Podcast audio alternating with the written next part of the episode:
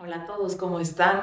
Yo soy Paula Valéndez y estamos una vez más aquí en Live Radio con una invitada maravillosa, Michelle Asís, una gran amiga de hace mucho tiempo. Eh, ella es pedagoga y además es psicóloga para niños y tiene, bueno, un movimiento maravilloso que se llama Niro, Niro Talks y habla y nos ayuda muchísimo en toda esta parte de acompañamiento. La verdad es que los que tenemos que trabajar somos los adultos y no los niños, ¿verdad? 100%. Totalmente. Bienvenidos a todos aquí que nos escuchan de Mamá Natural y de Radio 13 Digital y a todos los que nos están escuchando por Spotify. Esperemos que disfruten muchísimo esta, esta plática. Con, con Michelle y el día de hoy el tema es niños emocionalmente sanos. ¿Qué es eso? ¿Cómo se come? y no sé si el tema debería ser niños emocionalmente sanos o papás 100% emocionalmente sanos, porque si tenemos papás emocionalmente sanos, por default, ya tenemos niños emocionalmente sanos. Mitch, ¿qué opinas de esto? Por favor, cuéntanos un poquito de ti, de lo que haces. Gracias, gracias. Miren, les platico un poquito. Eh, yo soy pedagoga y soy psicoterapeuta de niños y de adolescentes y en un principio empecé a ver mucho a niños, ¿no? Yo en mi consultorio tenía niños, veía mucho a, toda esta parte de los niños en terapia y me empecé a dar cuenta que los que con los que acababa trabajando más era con los papás, ¿no? De repente llegaba un punto en donde sí veía al niño dos sesiones y después veía al papá tres, porque me di cuenta que al trabajar con los papás, los papás que son expertos en sus hijos, que conviven con ellos 24 horas al día, todos los días, podemos trabajar completamente diferentes y cambiar todos estos síntomas que estaban teniendo los niños. Entonces, de ahí, cuando realicé todo esto, dije, ¿sabes qué? Estoy yendo por el camino incorrecto, tengo que dejar por un lado a los niños y enfocarme completamente a los papás, a los cuidadores principales, porque muchas veces no son los papás, y a trabajar con ellos me di cuenta cómo podíamos de verdad ayudar a todo el tema de los niños para que... Eh, ellos pudieran hacer las cosas completamente diferentes y no ser más, más sanos emocionalmente, poder tener más eh, autocontrol y autorregulación de sus propias emociones. Entonces sí, eso es un poquito como mi camino, mi historia y por qué estoy aquí. Híjole, es que estamos hablando, aparte estamos hablando de superpoder naranja, que es emociones y creatividad. Y de pronto nos damos cuenta que en la vida queremos hacer tantas cosas, Nietzsche, y, y que nos enseñan tantas cosas y que de pronto vemos a niños así de tres años que están tratando de sumar y aprender la letra A y la E y la I y la O, pero que todas las cosas así sumamente importantes que ahora nosotros de adultos las vemos, decimos, híjole, a ver, yo tuve adicciones de todo tipo. Y yo sé que todas las adicciones tienen que ver con una incapacidad de sentir y procesar y atravesar mis emociones, ¿no? Y creo que todos tenemos un montón de adicciones, o sea, aunque no estén en doble A, aunque no estemos, o sea, si no es al trabajo, es, o sea, a una persona, el híjole, el ¿Qué vamos a hacer con las redes sociales? A las redes sociales. Entonces, tenemos un montón de adicciones. Y si nos damos cuenta que, que, todo es como un escaloncito, que venimos primero del arraigo, del apego, vamos a hablar un poquito de cómo subimos del rojo al naranja, ¿no? De este apego de mamá, de me siento seguro, y, y, lo primero que me tengo que sentir seguro no es para construir el Empire State. Para lo primero que me tengo que sentir seguro es para poder sentir lo que estoy sintiendo. Y para estar en el mundo, eso es bien importante. No, a mí me gusta decir mucho que, que somos unos analfabetas emocionales, ¿no? La gente se ríe, pero oficialmente lo somos. A nosotros, ¿no? Tú te enojas y lo sacas eh, con la tristeza o lo sacas con las personas incorrectas o ya te peleaste en el tráfico o te desquitaste con tu esposo y muchas veces es como, ver, espérate, espérate, espérate no sabes ni bien qué estás sintiendo y no tienes herramientas de cómo hacerlo. estás triste y te enojas. Estás triste y te enojas, entonces de repente si te pones a analizar, oye, ¿qué siento? Y de repente tratas de analizar y pum, te topas con una pared que, que ya no bajas más, como que ¿dónde están las emociones? Y, y esto hay una explicación completamente. ¿Cómo nosotros pretendemos eh, no, hasta ahorita muy de moda toda la parte de inteligencia emocional. Tú vas a una empresa y, y los cursos a donde más se inscribe todo el mundo es claro, a los de inteligencia emocional y en las empresas lo que se atora no son las máquinas, no son las computadoras, no son los procesos, es las personas, ¿no? Entonces... Y sus emociones. Y sus emociones. Pero ¿cómo pretendemos nosotros ser adultos emocionalmente regulados, emocionalmente sanos? Si nunca nadie nos enseñó. Entonces, nosotros tenemos doble chamba porque tenemos que trabajar con nuestras propias emociones para poder ayudar a nuestros hijos a trabajar con las suyas. Entonces, aquí es como que somos una generación un poquito sándwich, por así decirlo, porque es como, ok, ¿cómo puedo yo no ayudar a mi hijo a regular hablando de una emoción? ¿no? Mi hijo está súper triste o está eh, muy enojado. ¿Cómo yo puedo regular esa emoción si yo en mí tengo la tristeza reprimida, bloqueada, negada o, o el enojo? ¿no? Nosotros, de nuestra propia crianza, cuando crecimos, nuestros papás, te enojabas, no, no, no te enojes, no te enojes, no te enojes. O te mandaban a tu cuarto, o te mandaban al time out, o, ay, no es para tanto, ay, no es para tanto. ¿Quién se murió? Nadie se murió, no te enojes por eso. Entonces nos, nos, minimizaban nuestras emociones, nos las reprimían, nos las bloqueaban o simplemente con una nalgada nos las quitaban de ahí. Entonces, pues imagínate, ¿qué herramientas nosotros tenemos? También no, yo de repente veo a los papás y digo, te abrazo y te entiendo y digo, por supuesto que no vas a poder lidiar con un berrinche de tu hijo, por supuesto que no vas a poder lidiar con emoción porque tú no puedes lidiar con tus propias emociones, tú no te puedes sostener a ti mismo y tú no puedes regularte a ti mismo. Entonces es, es, un gran, gran, gran trabajo, pero no, no, no se desesperan, desesperancen, vamos a poder eh, llegar al fondo del asunto. No, y es que aparte empieza a entrar toda esta ansiedad cuando tú ves una emoción fuerte, ¿no? Cuando estás viviendo la emoción fuerte de alguien más frente a ti, de pronto te topas con tu propia incapacidad de sostener tus emociones y ahí la ansiedad y, y ese, y ese confrontamiento es tan fuerte que prefieres no verlo, castigarlo, esconderlo, reprimirlo, bloquearlo, distraerte. Y distraerte. Expertos en la distracción. Masters en la era del entretenimiento. O sea, ¿quién quiere hablar con su pareja de un tema si pueden ver una serie? el problema de alguien más. Si podemos ver una serie de, de alguien más. Entonces, justamente, y, y ayer que estábamos trabajando con la energía sexual, con los adultos, con los papás, y, hablamos como de el traer de regreso la pureza y la inocencia de la energía sexual. Y nos damos cuenta que la energía sexual pura, o sea, ¿a qué me refiero con pura? Una flor es sexualmente pura. O sea, se muestra bella y se muestra con sus órganos reproductores hacia afuera, que me refiero que hay poca gente en el mundo que vemos con esa sensualidad que es inocente, en lugar de ser como bueno, pervertida, lujuriosa. O sea, esa que, que, que, nos pertenece a todos porque somos bellos, esa sexualidad que viene también de las emociones, se nos bloqueó en el momento en el que se nos bloquearon las emociones. O sea, se bloquea todo junto con pegado. Y es tan importante darnos cuenta que ah, nuestro superpoder naranja tiene que ver con las capacidad que tenemos de sentir, pero la capacidad que tenemos de crear, pero nuestro principio de atracción y repulsión, creación y destrucción, abundancia, gozo y alegría por vivir. Entonces, y sentirte bello. Entonces, ahí, ahí les encargo si se les va a antojar empezar a trabajar sus emociones, porque de verdad que cuando se desbloquea eso, Sí, como que nos encantaría, ¿no? Y, vivimos en este mundo en donde solo quiero sentir lo bueno, quiero vivir este mundo solo del placer, pero no, no, no estamos viendo que son los dos lados de la moneda. Si tú no puedes lidiar con la tristeza, no puedes lidiar con el enojo, no puedes lidiar con el miedo, tampoco vas a poder lidiar con la felicidad, con el gozo, con todo lo... Me choca, me choca lo positivo, por así decirlo, porque no hay emociones positivas, no hay emociones negativas, las emociones son. Y muchas veces lo que dices, no, no las vivimos, no, estoy sintiendo enojo, entonces ya me entra ansiedad, entonces ya me enojo conmigo mismo, entonces ya me entra culpabilidad, entonces muchas veces las emociones puras como tal no traen toda esta carga que nosotros como sociedad les acabamos poniendo. Si nosotros somos capaces de observar el, y, ser empáticos con nosotros mismos de, claro, estoy súper enojada, vamos a ver cómo no pasa la emoción como un tren, como una, como una nube. Pero si nos peleamos, no, es que no puede ser que estoy enojada, pero es que no puede ser, es que a ver, no, no, no, no es para tanto, a ver, pero ¿por qué te enojas? No, a ver, a ver, espérate.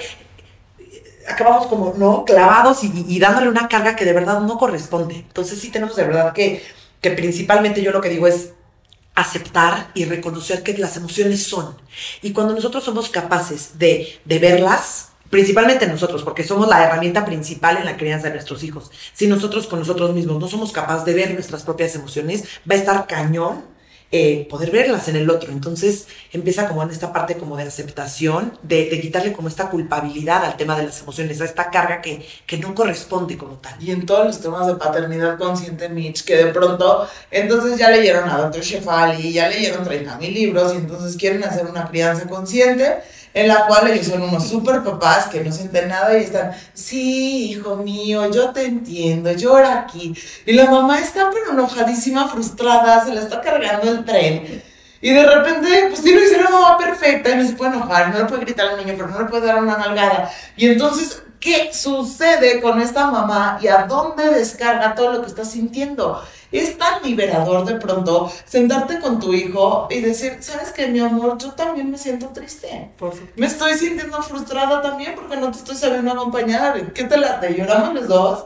Y a veces a veces es tan hermoso decir, ay, lloramos los dos. O sea, es que ahorita yo entiendo que tú estás enojado, pero yo también me estoy sintiendo enojada. Entonces, ¿qué te parece que cada uno respira en su lado? Y ahorita este, regresamos. regresamos y nos ponemos de acuerdo. O sea, nos queremos poner como esta figura súper poderosa, hegemónica y, y, y, y omnipresente y omnipotente y presente frente a nuestros hijos. Y eso lo que acaba haciendo, por ejemplo, por principio de imitación, es generar más de lo mismo. Entonces, ¿Por qué tú le estás diciendo que está bien llorar, pero por qué tú no estás llorando? Y el niño está sintiendo perfectamente que traes el nudo en la garganta. Justo me robaste la palabra. ¿Qué pasa? Nosotros no puedes haber tomado 3.000 cursos, haber leído 17 eh, no, eh, libros del tema de la disciplina consciente, de toda esta parte ¿no? de crianza como muy conscientes y todo, pero tenemos que empezar desde cero a entender que nosotros no podemos engañar a nuestros hijos. No tenemos esta idea de voy a poner esta cara perfecta, entonces voy a voltear y nuestros hijos por un tema de sobrevivencia. Es que qué cañón es el, el, cuerpo y, el, y la mente y cómo, cómo nos desarrollamos es algo impresionante. Nosotros cuando nacemos, hazte cuenta que nacemos con unos gogles que somos expertos en leer a nuestros papás. ¿Por qué? Porque si yo veo que mi mamá pone cara de susto, el mensaje que me da es, ok, hay algo de miedo aquí, entonces yo para protegerme necesito volverme experto en leer a mi mamá, leer a mis papás, principalmente tus cuidadores principales. Entonces llega tu mamá con un enojo, ya se peleó con todo el mundo, con esta... Y si hay que respirar el audio y el video a tu hijo no le cuadran. Entonces tu hijo dice, hay algo aquí que no me parece que está bien. Entonces ahí es cuando, en vez de darle toda esta seguridad, pseudo seguridad que tú según esto le estás dando con tu pseudo calma, al revés, le da más ansiedad porque hay algo que no está pasando. Sí, su, su, lenguaje verbal me está diciendo que todo está bien y que ella está tranquila y que me va a ayudar a poder a sostenerme a mí, pero su lenguaje no verbal me está diciendo, está así. Entonces, y piénsenlo bien como adultos, sobre todo con los hombres siento que pasa, a mí me pasa mucho con mi pareja, ¿de qué te pasa? Nada. No me digas que no te pasa nada, o sea, la cara se te cambió, yo puedo sentir que tu panza se contrajo, que tus hombros están arriba y me dicen nada. Entonces empieza a entrar una ansiedad, porque o sea, sería tan más fácil de decirme, sabes que me siento enojado, pero ahorita no quiero hablar del tema. Por supuesto. Al rato hablamos. O sea. Y está cañón porque y no tiene que ver contigo, o sí tiene que ver contigo, pero luego te hablo. Entonces es como, no estoy entendiendo por qué me está diciendo que está bien, pero tiene la cara descuadrada. o sea, imagínense, los niños lidian con eso todo el día, Mitch. Y queremos más a lo que me dice tu lenguaje no verbal, a lo que me dice tu lenguaje verbal. Y eso es bien importante porque ¿no? nosotros creemos que estamos en esta calma y todo, pero de verdad estás lidiando con muchas emociones que, ojo, eres humano, está perfecto, no, no, no, es, no es como que, híjole, no, qué horror, ya la regué. No, no, no, a ver, de esto no se trata, pero tú estás lidiando con tantas cosas que tú emocionalmente estás no tan, no tan bien, no tan seguro, no tan confianza. Entonces, ¿cómo vas a transmitirle eso a tu hijo? Solamente como, aquí estoy, te acompaño y voy a estar contigo. Tu hijo no te la compra. Y es una cosa de, de verdad desde el cerebro de sobrevivencia. ¿no? De energía que, ¿no? Tú cuando le preguntas a tu esposo, ¿cómo te sientes? Y te dice, estoy bien, tú no le estás pidiendo lo que te está diciendo, le estás pidiendo a los hombros, a la cara, al color que trae en la cara. claro, y, y esa es una manifestación física, pero antes que nada, el niño percibe toda la energía a su alrededor, porque no está cerrado en entender que solo existe lo que se presenta físicamente, sino siente todo. Por eso tenemos recién nacidos que mientras la mamá está pasando una depresión postparto horrible no dejan de llorar y la mamá dice, pero ¿por qué llora? Porque estoy llorando por ti, no, tú no estás llorando, mujer.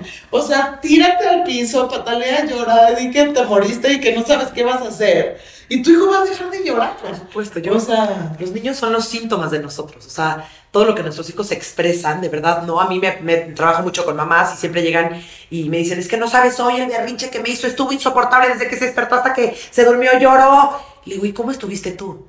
Híjole, sí, cansadísima, no dormí una cosa, no dormí un, segundo, no me tomé mi café de la mañana, estoy agotada y estoy preocupada porque mi papá está en el hospital. Y yo, pues por supuesto, ¿cómo quieres que esté tu hijo? Es lo que está percibiendo de tu energía y de ti. Entonces, de verdad no saben qué importante es empezar a trabajar con nosotros. O sea, ¿no? Muchas veces es más fácil, y lo entiendo, y es menos amenazante llevar a tu hijo al psicólogo, llevarlo a talleres, eh, ¿no? Como que verlo, es más fácil verlo en, el afuera que verlo en el adentro. Pero si nos están escuchando de verdad, échense un clavado en ustedes mismos, decir, a ver, ¿cómo estoy? Si mi hijo se está portando mal, ¿cómo estoy yo? Estoy, me estoy cuidando, estoy descansada, eh, he tenido como estos momentos de, de, placer para mí, o estos momentos de yo ser, yo ser mujer y no solamente ser mamá, ¿no? Y empiecen a observarse, porque probablemente se van a dar cuenta de, híjole, sí, sí, caray, sí soy yo la que estoy teniendo como todos estos, estos momentos en donde yo no me estoy rellenando mi propia batería. Entonces, si tú no te rellenas tu propia batería, ¿cómo le vas a rellenar a tus hijos? A mí hay una analogía que me encanta platicarles, es que nosotros como papás somos como una gasolinera. Si tú llegas a una gasolinera y no hay reservas de gasolina, pues ¿qué te van a llenar? Pues chance diésel, chance agua, ¿no? Jugo de manzana. Jugo de manzana, algo chafísima. Nuestros, nosotros somos la gasolinera y nuestros hijos son estos pequeños cochecitos que vienen a cargar gasolina no me vas a dejar mentir, 90 veces en el día. 90. 90. Entonces, si yo no tengo mis reservas de gasolina bien llenas, pues ¿qué les voy a dar? Les voy a dar cosas de mala calidad. Entonces, ¿qué va a hacer? Su cochecito va a aguantar una cuadra con el diésel que le di, con el agua, con el jugo de manzana y va a regresar. Entonces, otra vez le va a dar diésel y otra vez va a regresar y otra vez. Entonces, yo ya voy a volverme loca. No puede ser este niño que está súper apegado y cuánta necesidad está teniendo. Y, y, y ojo, la que no tiene sus reservas eres tú, pero es más fácil verlo afuera. Entonces es muchísima chamba interna nuestra de, trabajar con nuestras emociones. Y está cañón porque nos enseñaron a reprimirlas, a minimizarlas, a bloquearlas, a, a distraerlas, a no verlas como tan importante. No, también nos enseñaron algo que a mí me vuelve absolutamente loca, pero que hay emociones buenas y hay emociones malas, ¿no? Estas emociones buenas es la felicidad, es la alegría, el gozo, y estas malas es el enojo, es eh, la tristeza, es el miedo, es la debilidad, es la vulnerabilidad.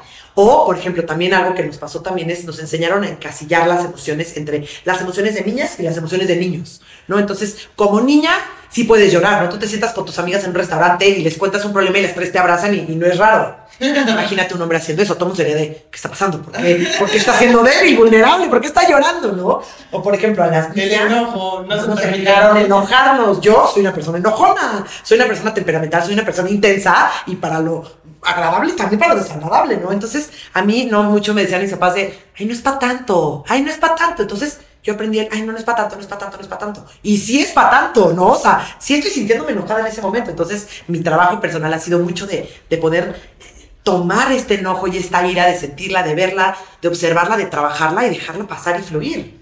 Y tener mejores herramientas, ¿no? O sea, todas las emociones se valen. Lo que no se vale es actuar de manera agresiva, es lastimarme a mí mismo, lastimar a los otros, pero de que se puede sentir, se pueden sentir. Entonces, pobres, porque somos unas mujeres adultas que no nos dejan, no nos permiten ser fuertes, no nos permiten ser enojo, enojarnos. Y los hombres son hombres que no nos permiten la vulnerabilidad. Tienen que ser siempre fuertes, siempre cuidadores y, y, y no nos permiten tampoco vivir esta tristeza y esta vulnerabilidad. Tienen que aguantar la cacerola cuando la niña les pega, pero ellos no pueden pegar de regreso. o sea, no. Entonces, a ver, de, tenemos que desaprender varias cosas, creencias que tenemos como medio atoradillas por ahí. Te voy a hacer una pregunta de esas preguntas locas y raras que hago yo. A ver. El otro día estaba pensando, ¿no? hablando de la energía sexual, de los, de los genitales, de las emociones y, y, de todo lo que estamos viendo desplegado ante los niños, que lo muestran de la forma más cruda y no educada posible. Y yo creo que por eso ellos son grandísimos maestros. Entonces de pronto está diciendo, bueno, nosotros como mujeres tenemos la capacidad en nuestro sistema reproductivo de tener un, un, óvulo que representa la vida y la sangre que representa la muerte. Y tenemos creación y destrucción cíclicamente dentro de nuestros 28 días y vivimos nosotros el dolor de nuestra propia muerte a través de cada uno de nuestros partos y a través de cada una de nuestras entregas a través de nuestros hijos. Okay. Los hombres están hechos de una forma distinta. Ellos están hechos sanguinarios porque tienen que ser cazadores. O sea, en, en, su parte animal, ellos tienen que gustarle la sangre y penetrar un, animal con un cuchillo porque su familia vivía de eso, porque su familia se nutría de eso. Entonces, por eso la mujer no le llama a ir a cortarle la cabeza a una cabra, pero a un hombre sí le llama a ir de cacería, ¿no? Entonces, esta parte, en, entendiendo porque tenemos un grupo de puros niños aquí, es eh, extasiante y maravilloso y al mismo tiempo muy confuso, ¿no? Entender como todas esas partes de la agresión. Entonces, ¿qué pasa? La vida se vuelve más sedentaria, llega la agricultura y después criamos vacas a las cuales ya no tenemos que, we don't have to slaughter, ¿no? Que, que asesinar brutalmente, sino que ya tenemos vacas, cuando te da hambre vas a tu corral y matas una vaca y si no te da trigo, cebada. Entonces, toda esta parte de la comodidad de nuestro mundo y, se empieza a volver no agresiva. Pero ¿a dónde se va la agresión? ¿No? ¿A dónde se va, por ejemplo, la fuerza agresiva del hombre que la necesitaba para sobrevivir. Entonces empieza a surgir la violencia de la conquista entre otros hombres y entonces se vuelven los bárbaros que llegan a, pueblos y arrasan con esos pueblos completos. Pero ¿qué pasa? Ahora tampoco estamos en conquista y tampoco estamos en guerra. Estamos en más comodidad todavía. O sea, ya el hombre pues ya no tiene que hacer nada de eso, ni tampoco conquistar su territorio como un león. Entonces le queda toda esa agresión sin ninguna manera natural por la cual sacarla. Entonces nos presenta atentamente los videojuegos, ¿no? que es mato, mato, mato, mato, mato, mato. Pero toda esa energía que está hecha para algo, ¿cómo la podemos manejar? Eh, sobre todo en los niños hombres, que, que hay tanta agresividad y a nosotros nos, como adultos nos cuesta mucho trabajo entender por qué estos niños tienen que actuar de una forma tan cavernícola y tan agresiva y cómo podemos acompañarlos a que no cierren su energía agresiva, sino que la encuentren como un caudal por donde pueda ser dirigida. Estuvo muy loca mi pregunta. No, además de la La verdad, muy buena explicación, la verdad me hace todo el sentido del mundo, tienes toda la razón, te la superdoy. ¿Cómo podemos lidiar con esta parte de las de las de la, de la agresividad con nuestros hijos? Primero que no viene de un enojo, ¿eh? porque es diferente ver un niño que viene muy enojado de casa a la, a la, agresividad natural de un niño amado. 100%. No, a ver, tenemos que diferenciar un poquito. No es violencia, es agresión. Y la agresión es parte natural y emoción natural que los seres humanos sentimos, ¿no? es muy curioso, pero nosotros como seres humanos somos más agresivos y está, está como, como, muy investigado, de los 15 a los 17 meses. Es nuestra etapa de más agresión como seres humanos. Entonces, está increíble. Entonces, sí, sí tenemos eh, esta agresión. Entonces, yo lo que les recomiendo es, a mí, por ejemplo, el juego se me hace una gran herramienta para sacar eh, estas emociones, para entender el mundo. Empiezan a tener los niños aproximadamente de los 2 a los 4 años una cosa en su cerebro que se llama, o una manera de jugar que se llama el juego simbólico que ellos para entender su mundo lo necesitan jugar. Entonces ahorita está muy de moda el que no estamos en pandemia, entonces juegan al doctor, a que te inyecto, a que te tome la temperatura, a que... Entonces los niños al jugar eso entienden lo que está pasando. Empiezan a ir al kinder y empiezan a jugar a que son la Miss y regañan a todos sus peluches. O empiezan a jugar a que son la mamá, entonces juegan con el bebecito, ¿no? Entonces yo creo que el juego es una gran herramienta, un espacio seguro en donde los niños pueden ir sacando toda esa agresión, ¿no? ¿Qué opinas del juego rudo entre niños? o sea, a jugar a matarse, a jugar a... Mientras sea juego, estoy súper a favor. Tenemos que entender que necesitamos sacar esta energía, necesitamos y elaborarla de una manera segura. Si sale a matar de verdad con un cuchillo a la calle, por supuesto que no, pero si sí él juega a las espaditas, a las luchas, al karate, a la me parece increíble porque es una forma asertiva, por así decirlo, y segura de sacar toda esta agresión.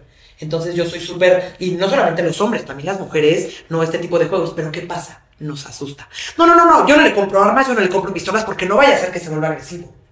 Yo es, y no me voy a meter en este tema, pero es hombre, no, yo no le, yo no le compro muñecas y bebés porque no, no vaya a ser que, que se vuelva homosexual. O sea, tenemos muchas veces que muy arraigado y esta creencia muy, muy eh, errónea de que por medio del juego ya es, es como que ya es, es real y el juego es juego.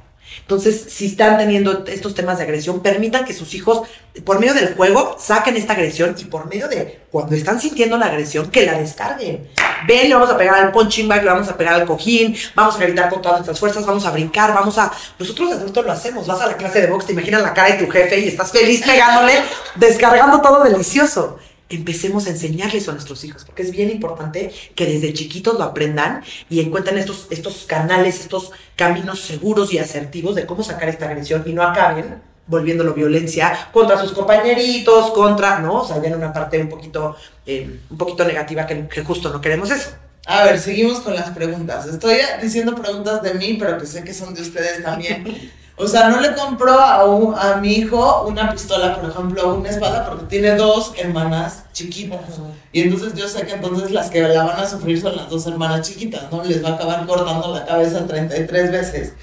Y, y cómo influyen también todos los medios y todas las películas que están viendo los niños antes de tiempo para, para que de verdad su juego ya no sea el juego que viene de adentro, sino de la réplica de una realidad que no existe en su mundo. O sea, la verdad es que esas realidades trágicas de las películas de Disney y todo esto, pues no existe realmente más que en el 2-3% de, de, de, las casas. Sí, a ver, obviamente, eh, ¿qué pasa? Cuando nosotros le damos a nuestros hijos estas armas para jugar, eh, lo que yo Digo, yo soy anti-armas, ¿eh? que sea- no, yo también. En mi casa. No, no, yo, yo en general, pero me refiero a. are not toys for me, pero habrá quien sí. Pero puede no ser una, una pistola, pero puede ser este, una, una, una, una, Una espada. Una espada, unos palitos. O sea, algo que pueda él como descargar. Muchas veces también con el, con el eh, estas actividades físicas pueden descargar.